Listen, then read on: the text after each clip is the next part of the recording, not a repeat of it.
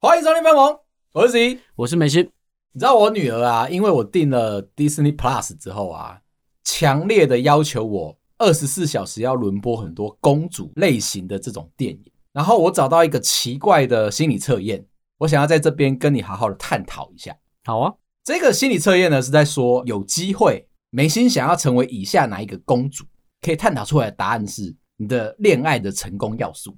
虽然你已经身为人夫了嘛，对，但是呢，你还是保有可以恋爱的机会为什么？哦。我在帮你开脱啦。哦，谢谢。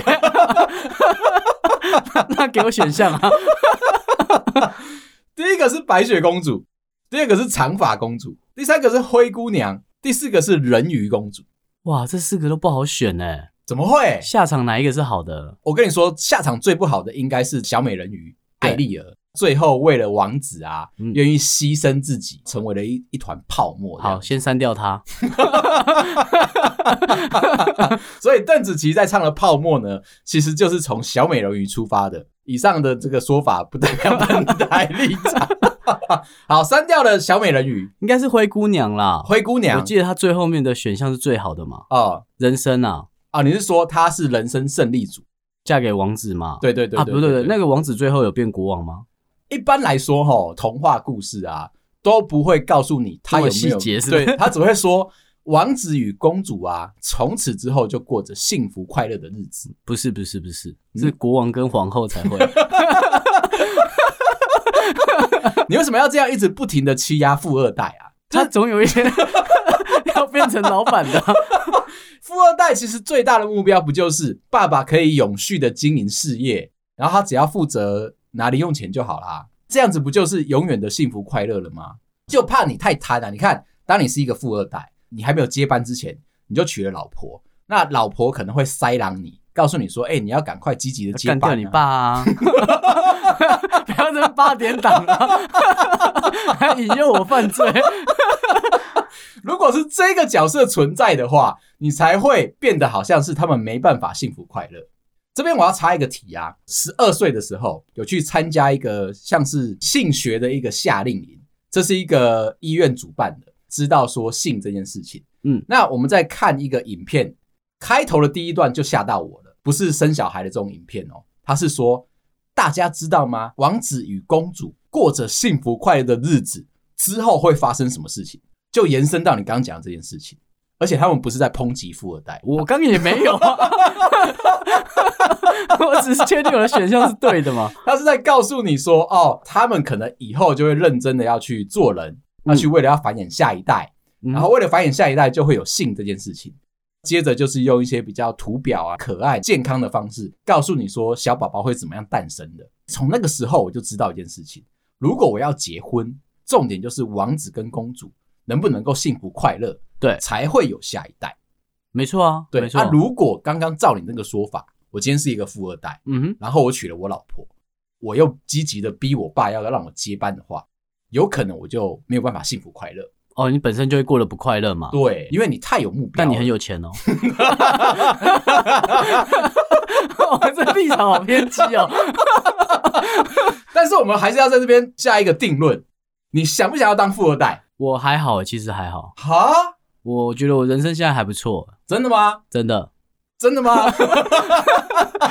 因为有些富二代看看我朋友，就是背着那种被期待的感受是不太好的啦。，对啊，但是你说他们有一些物质上面超越一般人，我觉得这也是相对来说还不错的。你看嘛，你高中的时候念完了一个比较普通的高中，嗯接着爸爸就要把你送去加拿大，对把你送去美国，一个鸟不生蛋的一些某个地方，积极的拿到了学历，最好的话你可以念研究所，对，开始飞回来台湾，没做什么事情，就已经先接了一个总经理的角色，就开始在努力的要让爸爸可以认同你。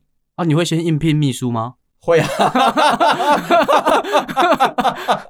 这是应该要做的事情。对啊，好，在这些种种的压力底下，也许你会过得不快乐，大家都会对你有很大的期待嘛。嗯，我认识的这些朋友都蛮辛苦的。对，可是你爸爸给你的零用钱，或者是妈妈觉得你花不够，你又要再偷塞给你，这样零零总总加起来，也许一个月也是有超过你现在的薪水，之前遇到的新加坡主管啊，嗯，我之前好像有讲过他的事嘛，就很烂的那一个。，对，非常烂的那一个。嗯，他有一天呢、就跟我在那边讲说：“哎、你知道我妈咪啊？”嗯但他还这样叫他妈妈。妈咪哦，对 他那时候我认识他，应该已经五十多岁了。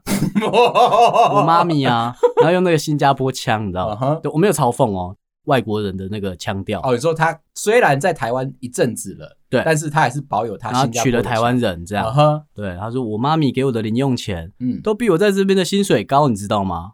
他那时候候很愤慨跟我讲，因为老板好像压榨他什么事情，他、哦他很不开心嘛。哦，那我在旁边想说，哦，完蛋，我要找工作了。你这样讲也是没有错。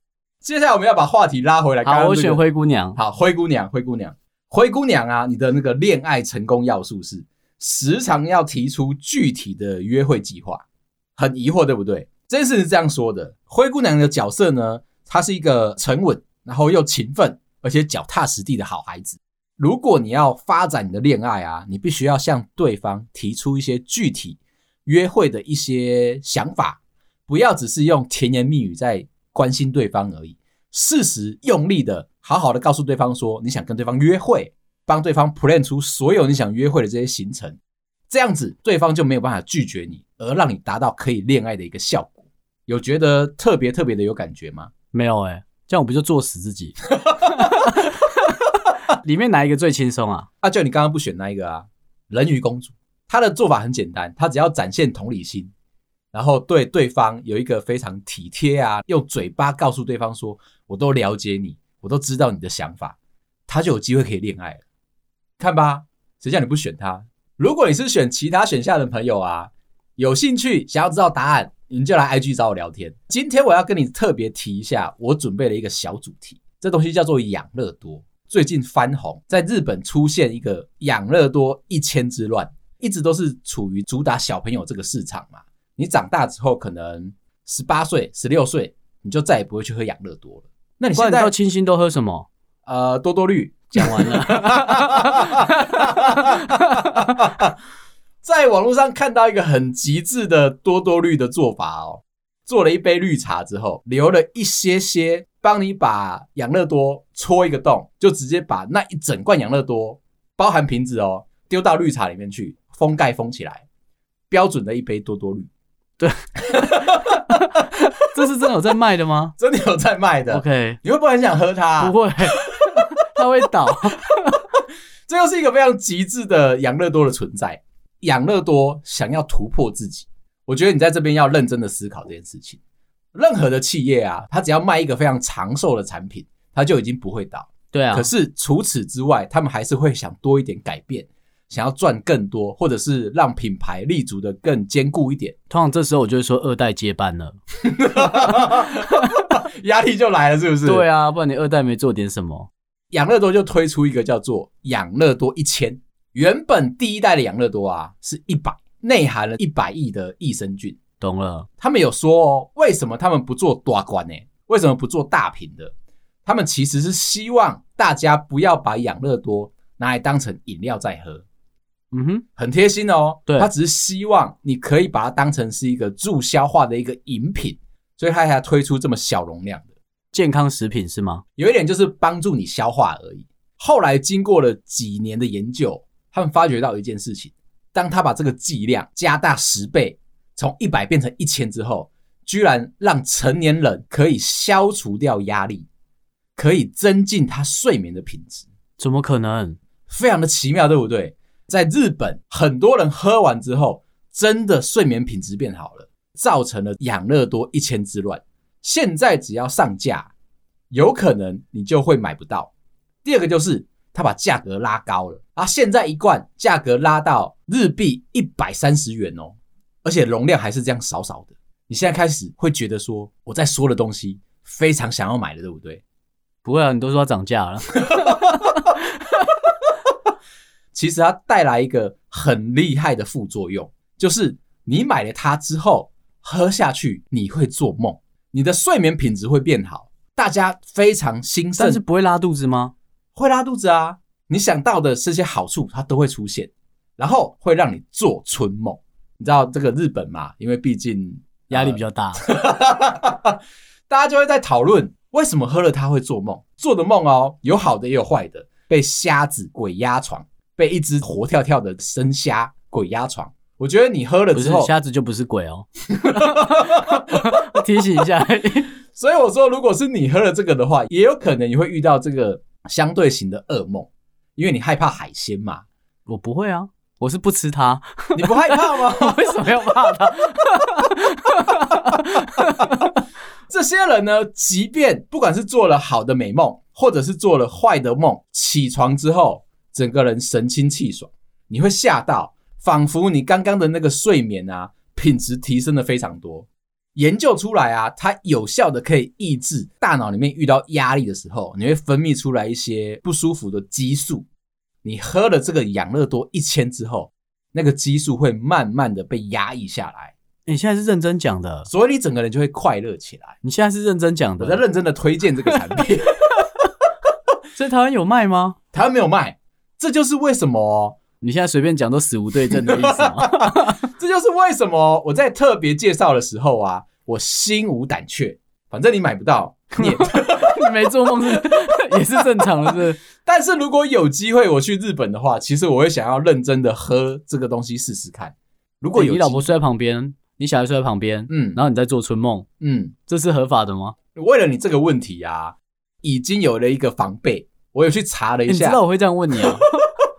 我知道你一定会追着这个打，所以我去查了一下做春梦这件事情是不是合理的。查出来的原因啊，你的心里面似乎真的对亲密关系或者是人际之间跟你的伴侣之间的连结有些许的遗失，它是一个正向的连结遗失怎么会是正向的？啊，因为你没有，所以你就想，然后你就做梦，然后你就做梦， OK 然后你就要。哎，有很多人在说啊，做梦这件事情会不会跟现实是相反的？我要特别去确认一下，结果不是，它是一个正向的相关。就是有需求，所以才会有做梦啊，嘛对，对对对对嗯对对对对。但我不知道为什么要解释这个。 从这里开始，我就要跟你认真的介绍养乐多这个东西。我想问你，平常都是怎么喝它的？打开就喝啊。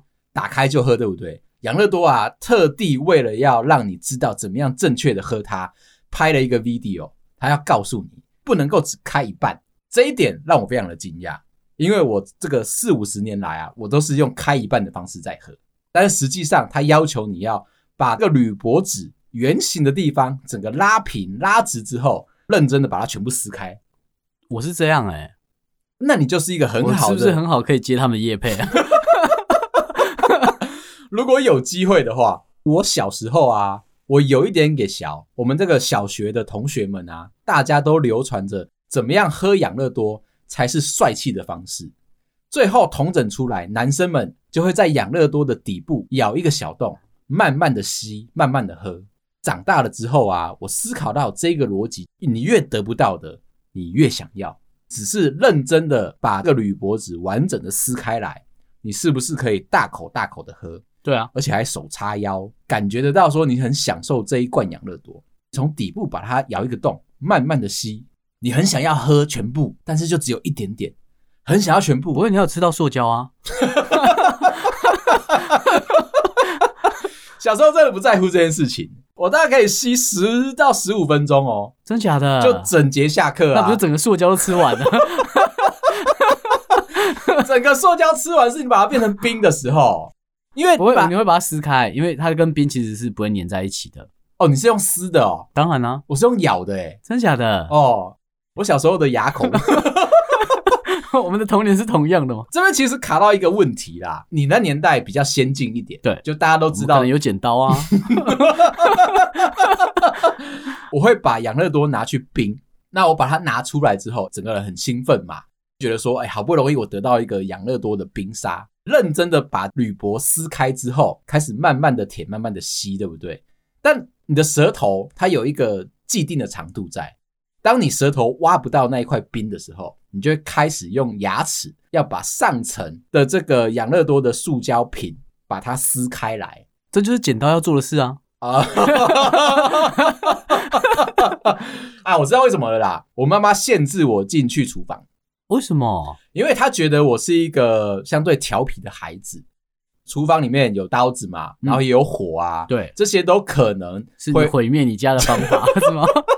都有可能让我家会有一点点的危险的存在。但是你知道吗？养乐多的瓶身啊，其实是一个工程奇迹哦。他们在设计出来这个瓶子之前，它其实都是用玻璃瓶。然后你知道为什么它设计这个瓶身中间要有一个腰身吗？你说现在的塑胶瓶也是对，接下来就一直沿用下来了模仿可哦乐，啊、我我猜到 了吗？他其实设计那个腰身啊，他们说这是很厉害的工程奇迹，为了就是要让你可以细微的控制你在喝饮料的时候液体流动的那一个感受。哦，OK，除了你可以手好好的，我刚才嘲讽他， 突然间觉得很对不起他吗？哎、这很厉害哎、当年就做出来这么厉害的东西，然后沿用到现在。你现在喝你刚刚讲的那个产品，对，你在喝的时候，其实你是不好控制你的饮用的量，因为你看一瓶可能就是三百五十 ml 嘛，对不对啊，对？就是你看你要多少快乐就喝多大口啊。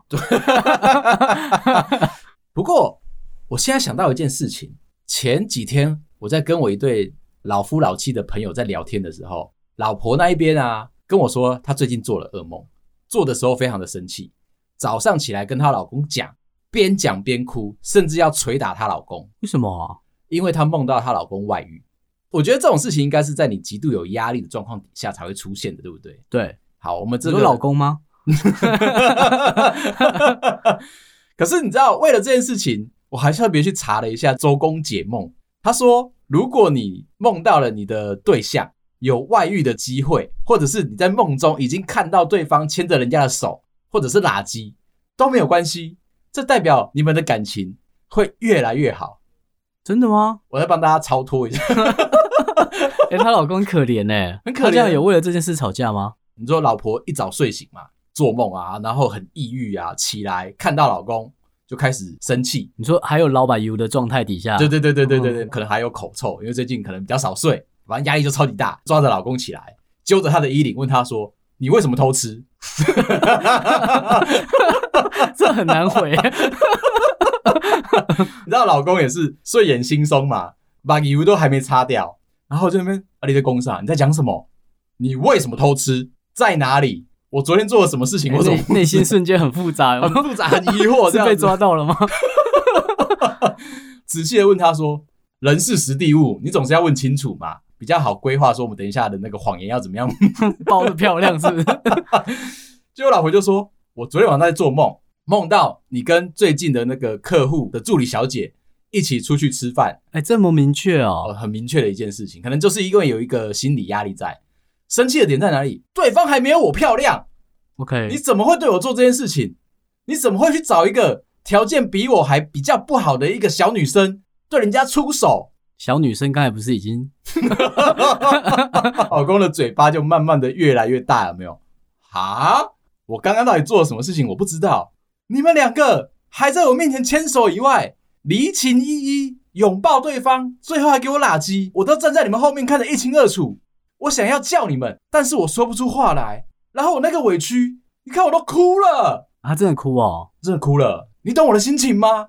你为什么要这样对我？你身边的朋友的表现也都是这么形容词巨大化吗？光是这个事件啊，已经让我深深的有代入感。真的吗？以前我们还没有结婚的时候，我跟我老婆还没有结婚的时候，我也会常常睡醒的时候被质疑这件事情。你是不是又跟别人出去约会了？哦，他也会这样质疑你，啊、以前啊，还没有结婚之前，然后我在想说，她是不是心里面有一些不安全感？因为毕竟是完美的嘛。那在这个条件底下 OK，你就讲嘛。 你速度这么快，我也来不及。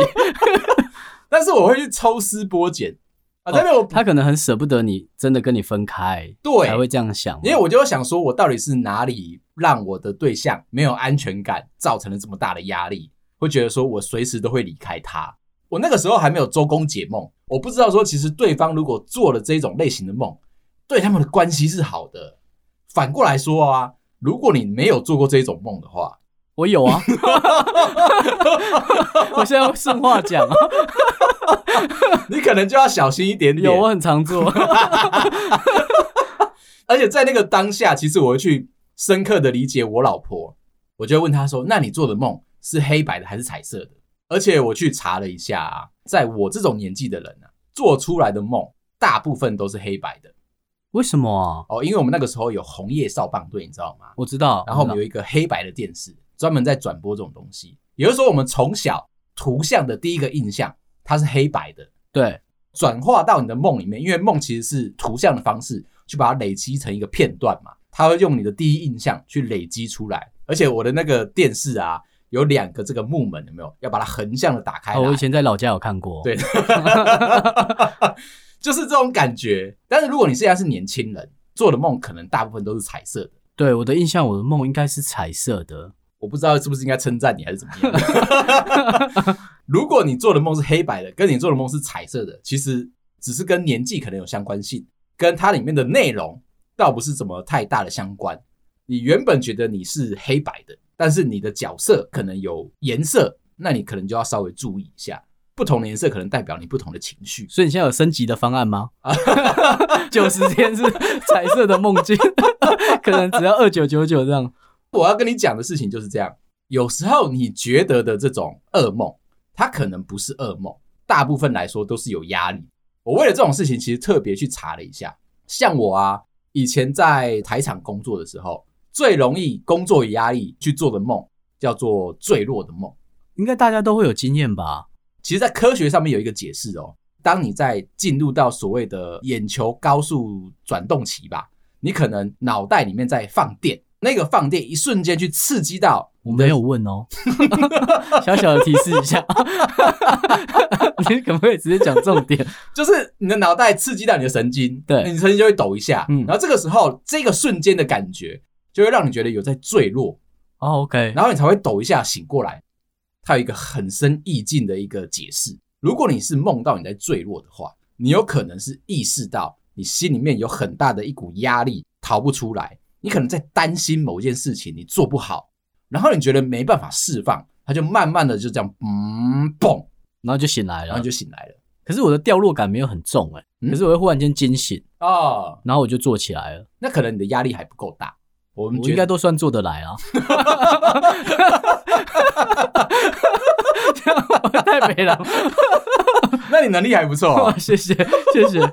它有一个延伸题哦，做梦的时候不是梦到你在坠落，你是梦到你在飞行，你是一个自由的漂浮的话，那反而它是一个正向的梦，告诉你说你的心态是平静的，然后你的心情是自由的，做什么事情都是会非常顺遂的。这边就出来一个争论啊，飞行的时候你是不是在坠落？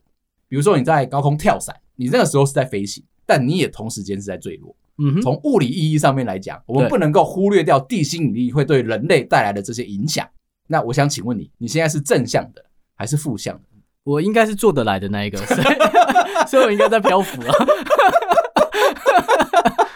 看到这个解释的时候，我心里面抱持着很多的疑问。哎、哎、那你会常惊醒吗？台场工作的时候比较常常会，但是我的那个坠落的时间很长，醒过来的时候都不会是大半夜，都是这个八点已经迟到了这个状态。你那是被闹钟吓到吧？有一 点。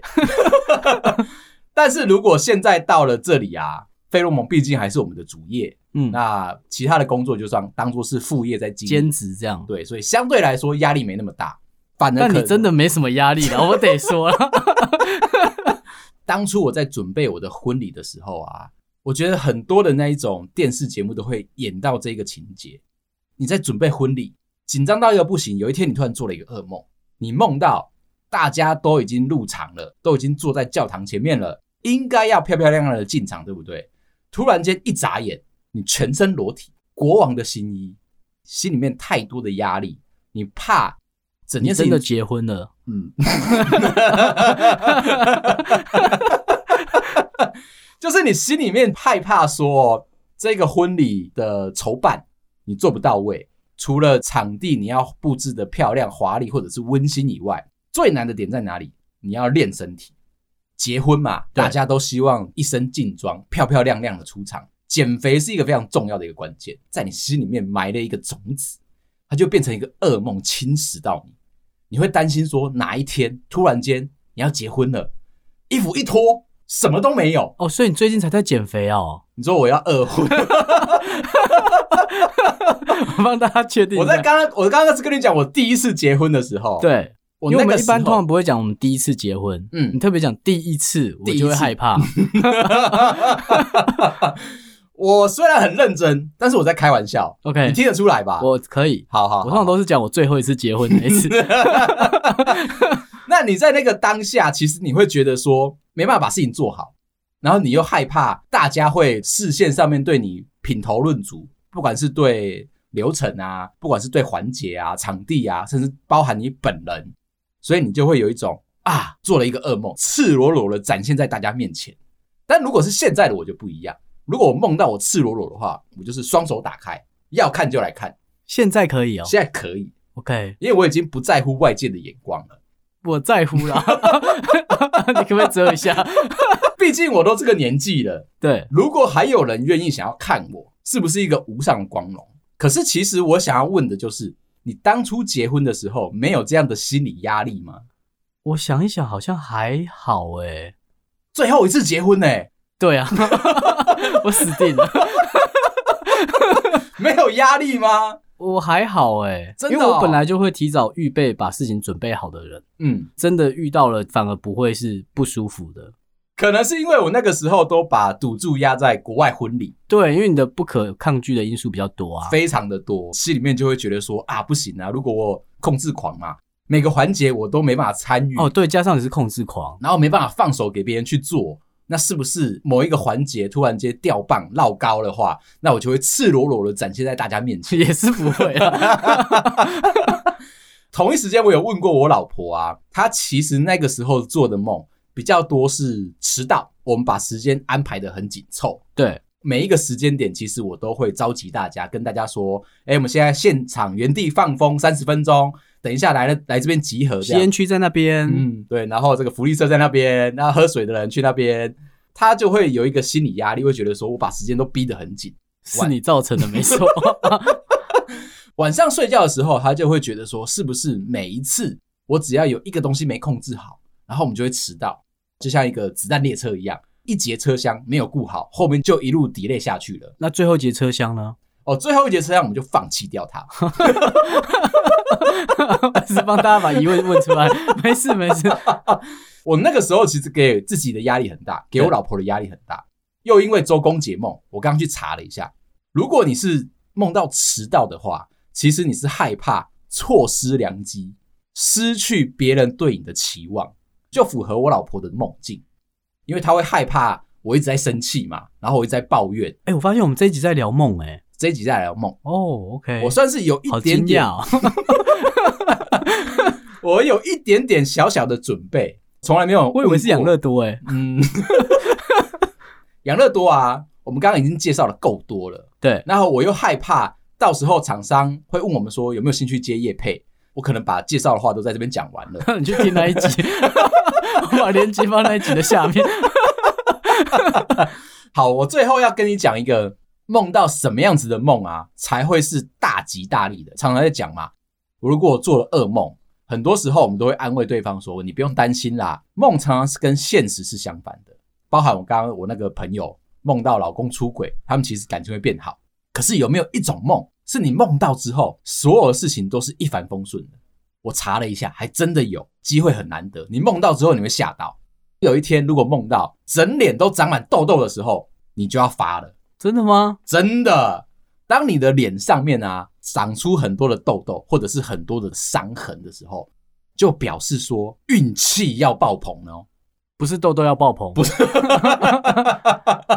我知道很多人会有这个疑问，认真的查完之后才知道说，哦，原来有这个脉络。所以如果遇到不好的梦，嗯反向它可能是好的，我觉得大部分来说，你可以这样直觉的去观察这件事情。梦到你今天会变穷鬼哇，那不一样了就，不一样了，对不对？嗯你今天只要梦到说工作可能状况不好，哦，那你就不一样了。不要把它当成是一个噩梦。很多人会梦到说被怪兽追，心里面会觉得说啊，好像我昨天经历了一场很恐怖的一场奇怪的梦，对不还有对？僵尸吧？僵尸啊、嗯怪兽啊，或者是老公啊， 这个蛮需要跑的，但你不用担心，分析出来其实就只是因为你心里面害怕达不到某一个人的期望跟目标，都是同一个概念啊，如果被杀呢？哦。被杀的话、反而还要去认真的研究，因为你要看说你这个你还没查到吧？ 呃， 是不是问的太难了？我本来想说啊，结尾放在说，如果你梦到你整脸长痘痘的话，不会再追问我这么多这么多的需求哦。我想说你难得要讲有用的，我查完了这些资料之后，只带给我一个结论：如果有压力，那你就很容易会做梦。你可能去分析说最近是不是哪个状况不好，但是你都不要当成它是一个一个坏的征兆，你反而把它当成是一个警讯，就是因为你可能心里面太多太多别人对你的要求啊，或者是自己对自己的要求啊，然后费洛蒙一定要冲到第一名啊，对，类似的这一种东西，它都会纠结在你身上。如果你睡不好的话，记得睡前收听费洛蒙。感谢大家，拜拜。拜拜。